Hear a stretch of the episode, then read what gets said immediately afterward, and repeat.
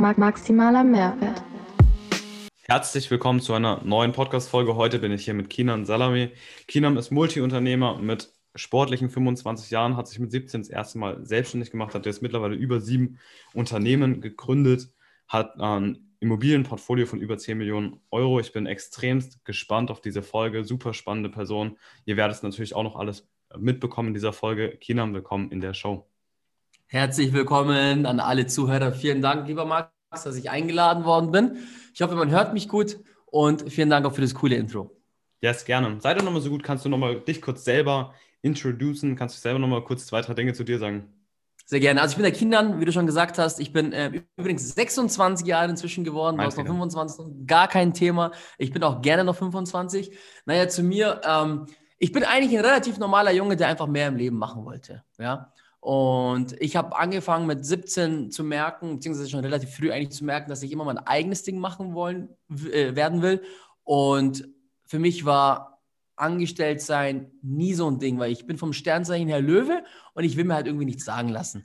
Und dann habe ich mit 17 angefangen, die ersten Partys zu veranstalten. Dann ging es weiter, dass ich eine Eventagentur hatte. Dann hatte ich irgendwie mal mit Online-Marketing plötzlich was zu tun. Und äh, ja, jetzt ist es irgendwie so, dass ich mehrere Firmen habe im Online-Marketing-Bereich, Event-Bereich, im Immobilienbereich, ein relativ großes Immobilienportfolio aufgebaut habe und einfach so mein Ding mache. Hm, noch ganz kurz zu Sternzeichen. Weißt du, was du im Aszendenten bist? Doppellöwe bin ich. Doppel, ich bin Doppellöwe, bin 16 und wenn mich Leute fragen, sage ich auch immer, ich will einfach ein bisschen mehr vom Leben. Spannend. Genau.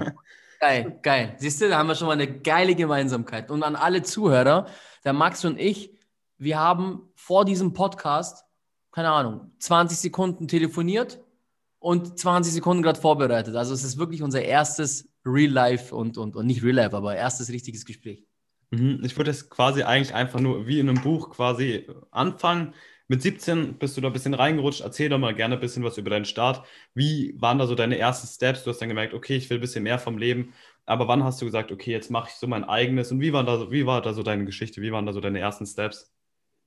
Ähm, naja, die ersten Steps vom Unternehmertum meinst du? Ja, ja. Okay, kann ich dir gerne erzählen. Ich war Party-Ticket-Verkäufer. Also, ich habe quasi Promotions gemacht für Events. Mit 17 Jahren gab es einen lieben Herrn, Daniel Debus, mit dem bin ich heute noch befreundet. Ähm, der hat immer Partys veranstaltet für 16-Jährige. Und dann hat er zu mir gesagt: Kinan, du bist doch so ein bekannter Hund in der Stadt. Kannst du mal Party-Tickets für mich verkaufen? Ja, du kriegst einen Euro pro Ticket. Habe ich gesagt, klar, her mit den Tickets, ich verkaufe sie. Und dann hat er mir 20 Tickets gegeben. Dann habe ich ihm gesagt, hey, wieso 20? Die habe ich doch heute schon weg. Also ja, mach doch erstmal. Am Ende habe ich dann 200, 300 Tickets verkauft gehabt für die Party. Und dann war ich bei der Party und dann dachte ich mir so, hä, irgendwie sind alle Leute, die hier sind, durch mich gekommen. Eigentlich könnte ich ja selber die Party machen. Ja? Und dann habe ich mit Daniel gesprochen, habe gesagt, lieber Daniel, wie wär's, machen wir zusammen eine Party? Und er meinte einfach, Kinan, gerne, let's go. So, und das war der erste Step ich habe Partys veranstaltet. Ja? Also ich habe erstmal Tickets verkauft und habe ich Partys veranstaltet. Und aus einer Party wurde dann, äh, wurden mehrere Partys und dann wollten wir noch mehr machen und haben dann angefangen, Streetfood-Festivals zu gründen und, und zu veranstalten. Ähm, inzwischen sind wir Deutschlands größtes Streetfood-Festival geworden, seit 2017 schon. Dann war das auch nicht genug. Dann habe ich angefangen mit Online-Marketing, ähm, habe prominente Persönlichkeiten kennengelernt durch Urlaube, durch Reisen und sonst was habe angefangen, die zu betreuen, haben jetzt einige prominente Persönlichkeiten, wo wir das ganze Branding machen, ähm, deren Profile aufbauen äh, und die komplett monetarisieren. Dann hat mir das nicht gereicht, weil ich mir gedacht habe, hey, was mache ich jetzt mit dem Geld? Und dann habe ich angefangen, in Immobilien zu investieren und habe dann gemerkt, dass es auch nicht nur ein Investment ist, sondern auch noch ein Geschäft, wenn man Immobilien kauft und verkauft. Und ja, das ist jetzt so eine Art Kurzversion über die Unternehmungen, die ich mache und wie ich reingerutscht bin und wie es dazu gekommen ist. Ja, zum Thema Immobilien kommen wir nachher auch noch. Ich habe auch auf deiner Webseite gesehen, übrigens dicke Props dafür, die ist brutal, die ist echt brutal. Da steht eben auch mit, mit 24 warst du das erste Mal siebenstellig, umsatztechnisch unterwegs.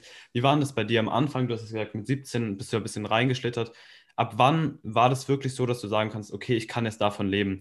Weil ich kenne das auch noch von mir, beziehungsweise ich bin ja auch noch ganz am Anfang, dass am Anfang man arbeitet und arbeitet und arbeitet und arbeitet und dann kommt nichts. Nach einer Zeit läuft es dann irgendwann. Aber wie, waren, wie, wie war das finanziell bei dir am Anfang? Wann konntest du wirklich sagen, okay, ich kann jetzt davon leben, was ich da in meiner selbstständigen, beziehungsweise als Verkäufer in meiner Tätigkeit da tue? Sau geile Frage. Hat mich noch nie jemand gestellt. Ist eine richtig gute Frage vor allem, weil es gibt da, das ist, ein, das ist ein Punkt, den muss man ein bisschen ausholen. Es gibt ein Selbstbild und ein Fremdbild. Und von meinem Selbstbild her kann ich heute noch nicht mal selber leben, eigenständig leben.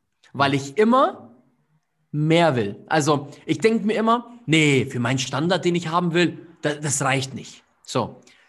Und Bekannte und Freunde und Familie haben schon mit 19 gesagt, Kinan, du bist komplett unabhängig. Und ich sage so, was?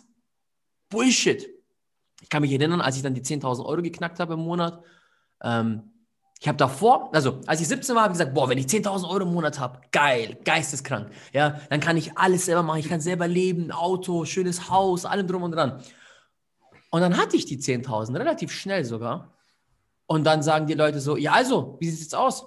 Sage ich, vergiss es, spinnst du, ich bin ein armer Schlucker, ich kann mir nichts leisten. Mhm. Und deshalb, wenn du mich fragst, ja, ähm, rational, also emotional betrachtet, von meinem eigenen Selbstbild, sage ich, oh, ich brauche noch ein paar Jahre. ja? ja. So, trotz 10 Millionen Immobilienportfolio und Unternehmen und was weiß ich was, ja. Es ist natürlich mhm. jetzt utopisch und extrem dargestellt. Mhm. Aber wenn du jetzt das Ganze rational betrachtest, dann habe ich eigentlich, ich sag, mh, mit, mit 19, ja, mit 19, 19, 20, glaube ich, da hatte ich dann einen Punkt, wo ich gesagt habe, wo ich hätte sagen können, ja, jetzt bin ich komplett unabhängig, ich brauche keinen Job mehr. Ähm, ich habe nie einen Job gehabt, aber ich brauche keinen Job, ich, ich brauche kein Studium, alles ist gut. Außerdem, ich habe trotzdem übrigens zu Ende studiert, habe ich vorhin gar nicht gesagt, aber das ist für mich, das hat so einen kleinen Stellenwert in meinem Leben, dass ich das gar nicht erwähne. Mhm. Was ich jetzt noch spannend fand, ich hätte jetzt bei dem, was du gesagt hast, hätte ich direkt gesagt, ey, typisch Löwe. Wie stehst denn du zur Astrologie? Sagst du, ey, esoterischer Blödsinn, aber du sagst, ey, ich kenne sogar meinen Aszendenten, was die wenigsten Leute tun. Ähm, wie stehst denn du dazu? Offen. Also sehr, sehr, sehr interessantes Thema. Brutal interessantes Thema. Ähm, ob ich mich damit beschäftige? Nein, nicht wirklich. Hat einen Grund gehabt, wieso ich es weiß. Ich habe damals ein Mädchen kennengelernt und die sagt dann zu mir, oh Kinan, du bist so ein richtiger Löwe. Sage ich, boah, hat mich voll, hat mich voll fasziniert, dass sie das, dass sie das durch, durch ein Treffen gecheckt hat. Und ich so, hey, woher weißt du das? Und sagt sie, ich befasse mich mit Astrologie und schau mal bitte deinen Aszendent an. Ich bin mir sicher, du bist Doppellöwe. Und ich so, was ist Aszendent? Ja, und was ist Doppellöwe? Und dann habe ich das gelesen und alles, was da steht, stimmt. Also ich bin überhaupt kein Gegner davon. Ich bin sehr offen dafür und es macht sehr, sehr, sehr, sehr viel aus, auch im Unternehmertum. Weil wenn du weißt, mit wem du arbeitest und du weißt, wer dein Gegenüber ist, dann kannst du viel besser darauf reagieren. Das ist wie mit den Persönlichkeitstypen. Du weißt, mit wem du sprichst, du weißt, was du ihm anbietest, du weißt, wie du ihn erwischst, du kennst seine Painpoints und du weißt, wie du ihn emotional auch bindest. Und da ist jeder Mensch anders. Deshalb Astrologie bin ich ein, ich bin jetzt nicht sagen ein Freund, aber es ist ein sehr spannendes Thema. Ja, ja, ich muss auch sagen, Astrologie, also ich habe mich früher auch sehr viel mit der Farbenlehre so befasst. Das macht man, glaube ich, sowieso, wenn man so ein bisschen anfängt, auch vertrieblich zu arbeiten. Sagt man, ah, der ist ja. rot, den muss ich erfordern, gelb muss ich, so mich als coole Person, wir haben zusammen Spaß. Grün sage ich, ey, was du, was die Person alles Gutes tut und weiteres. Aber ich finde, mit der Astrologie hat man halt nochmal so einen viel, viel tieferen Einblick. Ich bin jetzt kein Typ, der dir jetzt bei jedem Sternzeichen XYZ sagen kann. Aber ich finde, mhm. wie du sagst, brutal interessantes Thema. Voll, voll. Hm, wo ich jetzt mit dir weitermachen würde, du hast ja mehrere Unternehmen gegründet. Was würdest du jetzt sagen, was sind so deine, ne, sagen wir mal Top 3, welche, was sind so die Unternehmen, wofür dein Herz am allermeisten schlägt? Street Food Festival, ganz klar, weil das so das erste große Ding war. Also Street Food Festival 2015, das erste, die erste große Veranstaltung mit 30.000 Besuchern und wenn du auf so einem Event stehst und dann kommen 30.000 Menschen rein und du weißt, alter Schwede, ich habe dieses Event veranstaltet mit meinem Partner zusammen natürlich. Ähm, und diese Menschen lachen, diese Menschen tanzen, diese Menschen trinken, diese Menschen essen. Unglaublich geiles Gefühl. Jetzt seit Corona dürfen wir natürlich keine Veranstaltungen machen. Und deshalb gleich der zweite Punkt. Ich bin unglaublich froh und dankbar, dass ich frühzeitig mit Immobilien angefangen habe. Mhm. Ja, sehr unglaublich froh und dankbar. Ähm, und mein emotional, meine emotional größte Bindung, ja, hat sich, muss ich ehrlich sagen, also Streetfood ist so quasi immer die Nummer eins gewesen, was das Baby ist und das Baby war. Aber ich habe letztes Jahr, beziehungsweise 2019 Dezember, Scan to Get gegründet. Mhm. Und das ist seitdem wirklich meine absolute Nummer eins. Es ist einfach nur ein geisteskrankes Projekt, es ist ein geisteskrankes Konzept und da stehe ich mit meinem Gesicht vorne dran und deshalb äh, ist es quasi der Number One und auch vor allem der Number One ähm, Investment meiner Zeit. Mhm. Ich habe da schon noch ganz kurz reingeschaut. Kannst du mir gerne ein bisschen pitchen, kannst gerne mal erzählen, was, was genau ist das Unternehmen? Weil ich glaube, das ist auch vielleicht für viele der Hörerschaften von den Leuten, die sagen, ey, ich weiß nicht genau, wo es für mich hingeht. Vielleicht ist es auch für die interessant. Kann, äh, kannst du gerne mal kurz erzählen, ja. was genau ja. das ist? Also Scan to Get muss man von beiden Seiten betrachten. Einmal ähm, als, naja, ich sag mal so, machen wir es einfach und knapp. Ja? Jeder von uns geht in lokale Geschäfte rein, wie Restaurants, Bars, Fitnessstudios etc. Ja? Und wir Menschen sind Menschen, wir lassen uns beeinflussen, wir sind sehr äh, beeinflussbar und manipulierbar und gucken alle auf Bewertungen. Bevor wir in ein Hotel gehen, bevor wir in, in Restaurants gehen, gucken wir alle auf Bewertungen. So. Und dieses Problem herrscht, dass Menschen, wie wir zum Beispiel, in ein Restaurant gehen, was essen, das Ganze uns auch schmeckt, aber wir keine Bewertung dalassen. Das ist so Punkt Nummer eins. Ja? Stell dir einfach mal vor, Max, wir zwei gehen in ein Restaurant rein, wir essen was, ja, das Essen schmeckt mega gut, ähm, wir zahlen und gehen raus. Und das Ding ist halt, was mir damals auch aufgefallen ist, selber, und so kam ich auf die Idee, wir waren jetzt beide beim Essen und haben keine Bewertung hinterlassen. Punkt Nummer eins. Punkt Nummer zwei, wenn uns jetzt der Gastronom kontaktieren wollen würde und sagen würde, scheiße, ich frage die Jungs mal nach einer Bewertung, er hat keine Kontaktmöglichkeit. Und jetzt kommt Scan to Get ins Spiel. Wir stellen quasi einen Plastikaufsteller ja, oder einen Holzaufsteller, wie man halt möchte, in lokale Geschäfte rein. Und da ist ein QR-Code drauf. Und der ist implementiert mit unserem eigenen Chatbot. Und dort lösen wir eben genau diese zwei Probleme. Wir schaffen es damit, dass die ganzen Endkunden diesen QR-Code scannen, ein kleines Geschenk dafür bekommen, uns am Ende, eine, also den lokalen Geschäften eine Bewertung geben und der Betreiber diese Person immer wieder anschreiben kann. Es ist noch, ich könnte noch 200 Stunden darüber erzählen. Ja? Ähm, kurz gesagt, es digitalisiert einfach lokale Unternehmen, ist mega, mega geil, sowohl für den Gastronomen als auch für unsere Geschäftspartner, weil ich das Ganze als Franchise-Modell aufgebaut habe. Also zum Beispiel du, Max, aus welcher Stadt bist du? Freiburg. Okay, du könntest zum Beispiel sagen, hey, ich bin der Max aus Freiburg und ich würde gerne jetzt in Freiburg das Ding vertreiben. Dann kommst du zu uns, bekommst die Lizenz, kannst sie erwerben und bekommst von uns das Produkt und kannst in Freiburg Scan to Get vertreiben. Das ist quasi ähm, mhm. die Chance für Vertriebspartner, die wir auch anbieten. Mhm. Sehr smart aufgebaut. Wo ich jetzt nochmal reingehen würde, ist das Thema Immobilien. Und zwar, was würdest du sagen, ab was für einem Betrag macht es Sinn, sich mit Immobilien zu konfrontieren? Weil ich sehe das häufiger, gerade junge Menschen sagen, ey, hier eine Immo, aber das sind dann häufig die Leute, die keine 2000 Euro irgendwie auf der hohen Kante haben. Ähm, ja, da sehe ich auch, auch häufig so den Realitätsverlust. Was würdest du sagen? Ab wann macht es wirklich Sinn, in Immobilien zu investieren? Das ist auch eine gute Frage und wie du auch sagst, äh, du siehst viele Menschen, die immer sagen, ja, ich hole mir eine Immo und habe nicht mal zwei Mille auf Tasche. Ähm, natürlich, diesen Leuten würde ich es nicht empfehlen. Ich würde den Leuten empfehlen, euch ein, ein Business erstmal aufzubauen, ja, und einen gewissen Cashflow zu generieren. Das ist das Wichtigste für die Bank. Es geht nicht darum zu sagen, ich habe jetzt 100.000 Euro gespart oder 5.000 Euro gespart oder 200.000 Euro gespart. Es geht darum zu sagen, liebe Bank, ich habe regelmäßiges Einkommen. Ja, das kann durch ein Angestelltenverhältnis natürlich auch sein, ja, sogar noch viel eher, weil du da ein sicheres Einkommen hast. Ähm, aber wichtiger ist es, erstmal ein Business aufzubauen, weil die Bank schaut sich an, okay, die Person, die jetzt die Immobilie kaufen will, die zahlt natürlich die Tilgung mit der Miete ab. Ja? Was ist aber, wenn er einen Mietausfall hat? Könnte diese Person im Worst Case ihren kompletten Lebensunterhalt bezahlen und auch noch den Kredit tilgen? Und wenn die Bank da sieht, nee, funktioniert nicht, dann lass die Finger davon. Und dennoch muss ich aber auch Leuten wieder die Hoffnung geben oder beziehungsweise das Ganze optimistisch betrachten. Du brauchst auch kein Millionär zu sein, um mit Immobilien anzufangen. Du kannst auch mit, wenn du 3K im Monat hast, regelmäßig, ja, kannst du auch schon mit Immobilien anfangen und in Immobilien investieren. Ich empfehle aber immer nur, dass du erstmal ein eigenes Business aufbauen solltest, weil die beste Rendite ist immer noch dein eigenes Hirn. Und das sollte man sich unbedingt merken. Die beste Rendite ist das eigene Hirn. Kein Objekt, kein Krypto, keine ETFs oder sonst was, sondern das eigene Hirn. Und wenn das Hirn gefüttert ist, dann kommt so viel Einkommen rein, dass du danach genug Immobilien kaufen kannst. Ja.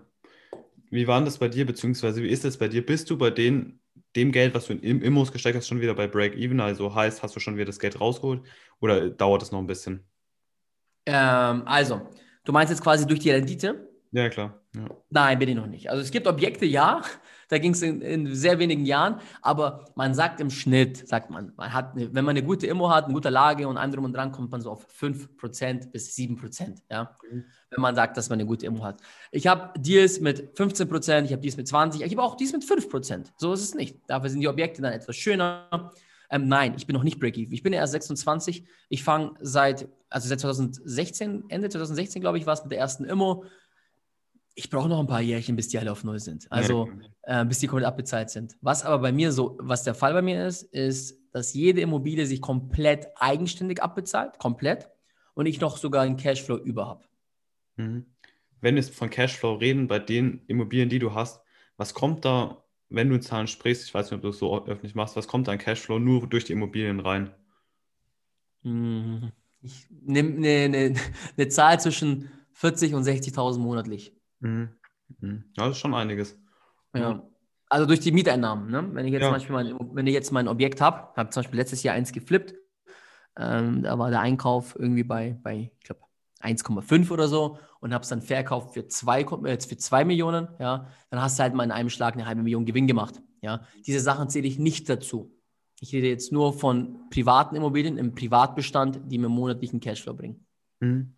Wo ich jetzt mit dir weitermachen würde, du hast ja auch vorhin gesagt, eigentlich Streetfood Number One, aber jetzt wegen Corona ist das Ganze ein bisschen schwieriger natürlich. Jetzt gerade in dieser Corona-Zeit, es gibt ja unglaublich viele Leute, die sitzen gerade zu Hause und wissen nicht, was sie tun sollen, schauen Netflix oder DSDS oder sonst was. Ähm, was würdest du sagen, gerade ähm, womit sollte sich wirklich jeder befassen? Sei es jetzt irgendwas äh, mit sich selbst, sei es jetzt äh, sich eine Selbstständigkeit aufbauen. Was würdest du sagen? Was sind so die Punkte, mit denen sich zurzeit jetzt gerade jeder befassen sollte? Also, das Ganze zu pauschalisieren ist schwer, weil es gibt, jeder Mensch hat verschiedene Bedürfnisse. Ich würde sagen, ich persönlich würde sagen, äh, mit dem eigenen Unternehmertum, aber andere Menschen würden sagen, nee, interessiert mich gar nicht. Deshalb würde ich den Leuten als Ratschlag geben, an alle Leute, die jetzt gerade im Lockdown sitzen, ähm, macht euch Gedanken, was ihr eigentlich wirklich im Leben wollt. Also überlegt euch, nutzt diese Zeit und macht euch Gedanken, was wollt ihr? Wollt ihr Unternehmer sein? Wollt ihr mit mit euch im Inneren irgendwie zufrieden sein und einig sein. Ähm, wollt, kommt drauf an, was ihr wollt. Und dann, wenn ihr herausgefunden habt, was ihr wollt, dann setzt einen Schritt in diese Richtung. Ein Beispiel, wenn wir jetzt bei Unternehmertum reden, ich glaube, bei deinem Kanal geht es auch viel um Unternehmertum und ja. Mindset. Also, deshalb bleibe ich jetzt auch dabei.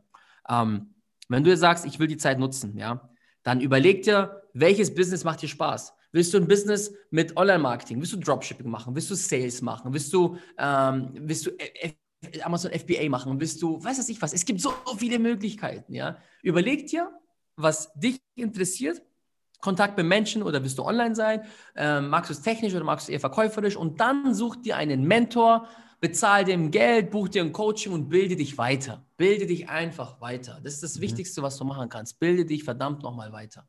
Mhm. Und sei aber vorsichtig bei der Auswahl, weil es gibt sehr viele Scams da draußen. Hm. Wie war das bei dir am Anfang, wenn du jetzt von einem Mentor, von einem Coach sprichst? Hattest du damals diese eine Person, wo du gesagt hast, okay, das ist mein Mentor oder warst du so ein Typ, der von allen ein bisschen gelernt hat? Leider nicht.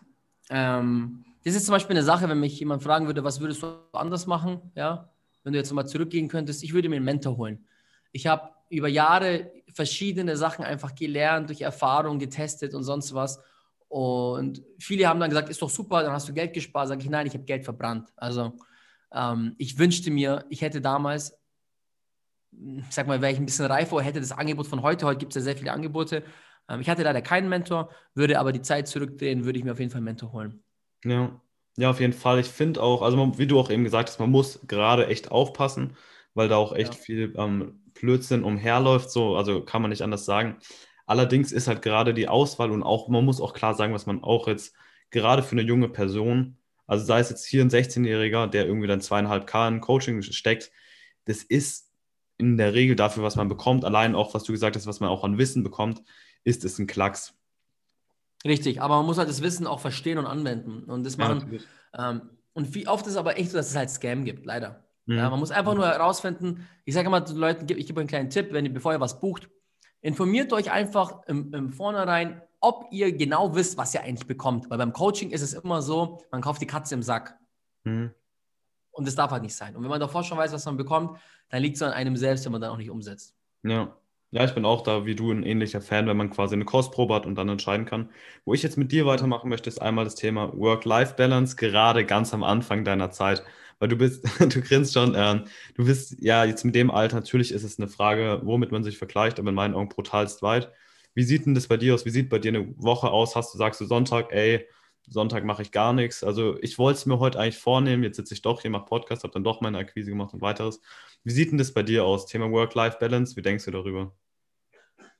Um, ähm, work is life for me. Also das ist einfach meine Work-Life-Balance. Ich arbeite, weil es mein Leben ist und es ist für mich nicht Arbeit und Leben, sondern ich, ich bin die ganze Zeit am Arbeiten, die ganze Zeit. Also ich habe gar keine. Ja. Mhm.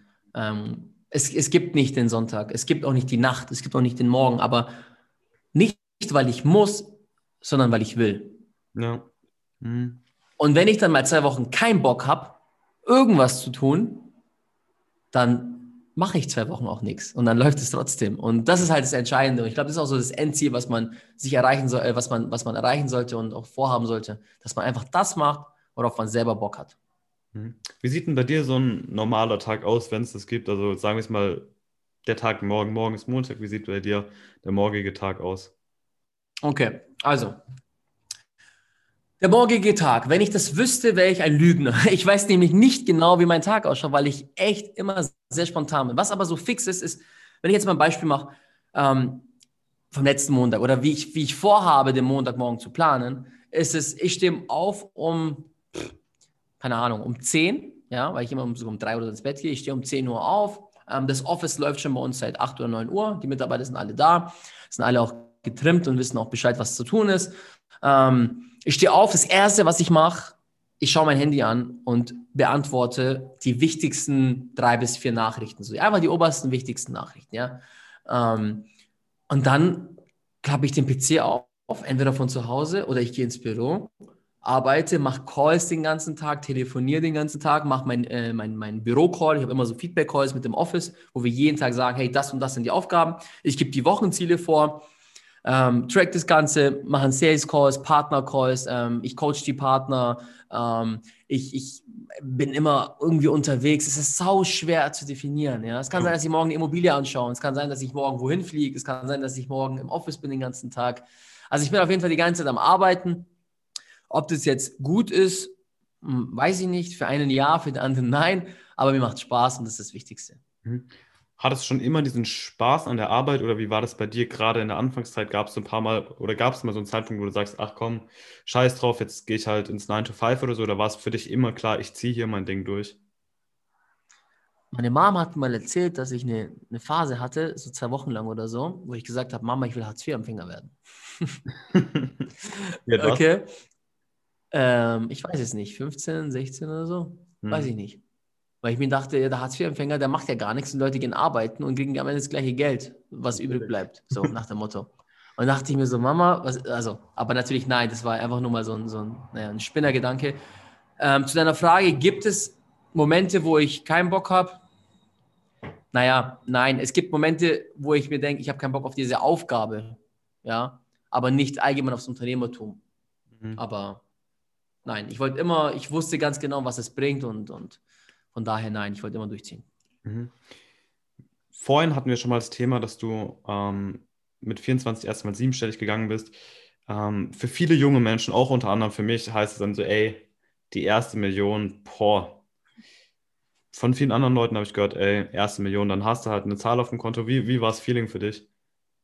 Ich wusste es nicht mal. Also ich habe das erst quasi realisiert, als ich ähm, mal so einen Rückblick gemacht habe. Wann hatte ich denn eigentlich die erste? Und da habe ich es realisiert. Also, es ist tatsächlich wahr. Es ist scheißegal. Man hat immer nur so ein Ziel vor Augen, genauso wie mit diesen 10.000 Euro pro Monat, die jeder erreichen will. Wenn man sie dann erreicht, ist es so uninteressant und man will wieder die, man will dann 20 erreichen und dann will man 30 erreichen. Und es ist immer, immer, immer wieder so. Ja. ja. Deshalb, wie war das Gefühl? Ich hatte bessere Gefühle, wie zum Beispiel eine Vorfreude auf eine bestimmte Sache. Da hast du viel mehr Spaß dran als ähm, jetzt irgendwie die erste Million. Geld ist nicht immer das, was einen befriedigt. Es ist der Weg dahin und der Prozess. Merkt ihr das? Mhm. mhm. Was würdest du jetzt sagen, gerade aus deiner Schulzeit? Weil ich schätze mal, wenn du schon gemerkt hast, ey, mit 17 äh, irgendwas anderes ist da noch, vielleicht hat irgendwas in der Schule gefehlt, wenn du jetzt nachträglich zwei Schulfächer ins Schulsystem implementieren könntest, welches oder welche wären das? Verkaufen und Verkaufen und Mindset. Hm. Was verstehst du unter Mindset? Nicht so beschränkt und klein zu denken, groß denken. Das ist für mich Mindset dass man groß denkt, dass man, dass man Dinge sieht, äh, dass man weiß, was eigentlich alles möglich ist.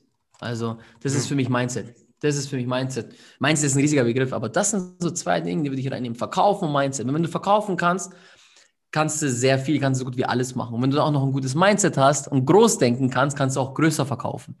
Mhm. Und dann hast du eigentlich letztendlich zwei wichtige Sachen, die im Leben sehr wichtig sind. Im Unternehmertum, im Unternehmertum leben. Ja, man darf nicht immer das Leben auf, auf, nur auf Unternehmertum und Geld fixieren. Ähm, frag meine Mutter, die würde sagen, vielleicht Liebe und Geborgenheit, ja, oder Kindererziehung oder so, ja, was auch sehr wichtige Themen sind. Aber wenn du einen Unternehmer fragst für den Unternehmerkanal, dann in, äh, Verkauf von Mindset.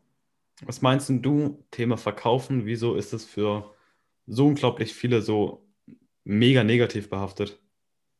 Ja, weil, weil, weil sie nicht checken, was Verkaufen ist weil sie denken, das Verkaufen der, der, der, ähm, der Türke am, am, am Strand ist. Ich darf das sagen übrigens, ich bin selber ein Araber und Ausländer. Ähm, oder der, der irgendwie am, am Urlaubsort ist und dich ins Restaurant reinziehen will. Ja? Das ist so dieses ekelhafte Verkaufen. Es ist negativ behaftet, dieses, dieses Callcenter. Aber Verkaufen ist, ist nicht sowas. Verkaufen ist einfach, man deckt einen Bedarf. Man schaut, wo ein Bedarf da ist und, und den deckt man. Man tut was Gutes. Es ist negativ behaftet. Das heißt, die meisten Leute da draußen auch Berater und keine Verkäufer. Und ähm, scheißegal, ob es negativ behaftet ist. Es ist scheißegal. Am Ende des Tages zählt das Ergebnis. Und wir verkaufen uns alle jeden Tag. Wenn wir morgens vom Spiegel stehen, ja, Max, du hast dich jetzt schön angezogen, hast ein schönes Hemd an, hast eine Weste. Das ist Verkauf. Das ist alles nur Verkauf. Mehr ist das nicht. Das ist, wir verkaufen uns jeden Tag. Wenn wir zum Friseur gehen und uns hübsch machen, wir verkaufen uns. Wenn wir in die Schule gehen, wir verkaufen uns. Wir verkaufen uns den ganzen Tag und deshalb ist Verkaufen sehr wichtig. Mhm schon zweitletzter Punkt für den Podcast heute. Und zwar, wenn du eine SMS an jede Person auf dieser Welt schicken könntest, was würdest du da reinschreiben? Kannst du auch einen Moment nehmen zum Überlegen. www.scantoget.com Nein. Ähm, es, ist, es ist eine geile Frage. Mir hat letztes Mal jemand auch das gleiche gestellt mit dem Plakat, was jeder sehen würde. Ich würde reinschreiben, öffne deine Selfie-Kamera und stell dir die Frage, ob du immer so sein willst. Mhm. Also wirklich zu, zu dieser Veränderung anregen. Ja, was zu tun, mal zu gucken, wo bin ich und ich will weiter, ich will vorankommen.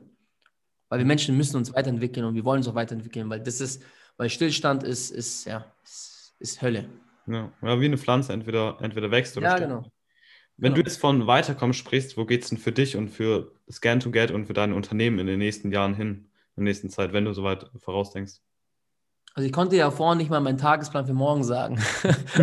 und wenn ich jetzt so weit in die Zukunft denke, ähm, naja, das Ziel ist es mit Scan to Get, das ist mein Hauptfokus. Ich möchte im kompletten deutschsprachigen Raum Tausende von Partnern haben. Ich möchte Zehntausende von Endkunden haben. Ich möchte einfach die größte Digitalisierungsagentur im deutschsprachigen Raum werden. Und da sind wir auf dem besten Weg dahin und bilden unsere Partner extrem geil aus. Wir haben geile Ergebnisse für die Kunden und von daher denke ich, dass wir auf dem richtigen Weg sind. Ja, okay. Letzter, letzter Punkt für heute.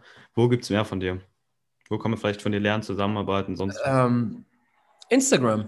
Eigentlich ganz simpel. Also Instagram eigentlich am einfachsten. Kinan.salame ähm, da findet man mich auf Instagram, ansonsten auf YouTube gibt es auch Kinan Salame Profil. Aber am einfachsten und am, am nächsten an mir dran ist es, wenn ihr auf Instagram seid. So, da sind wir wieder. Ich fand, es war auf jeden Fall eine sehr, sehr geile Folge. Danke dir fürs Zuhören, danke für deine Zeit. Gib diesem Podcast gerne eine 5-Sterne-Bewertung oder einfach ein ehrliches Feedback, damit ich hiermit mehr Menschen erreiche. Ich danke dir fürs Zuhören. Peace.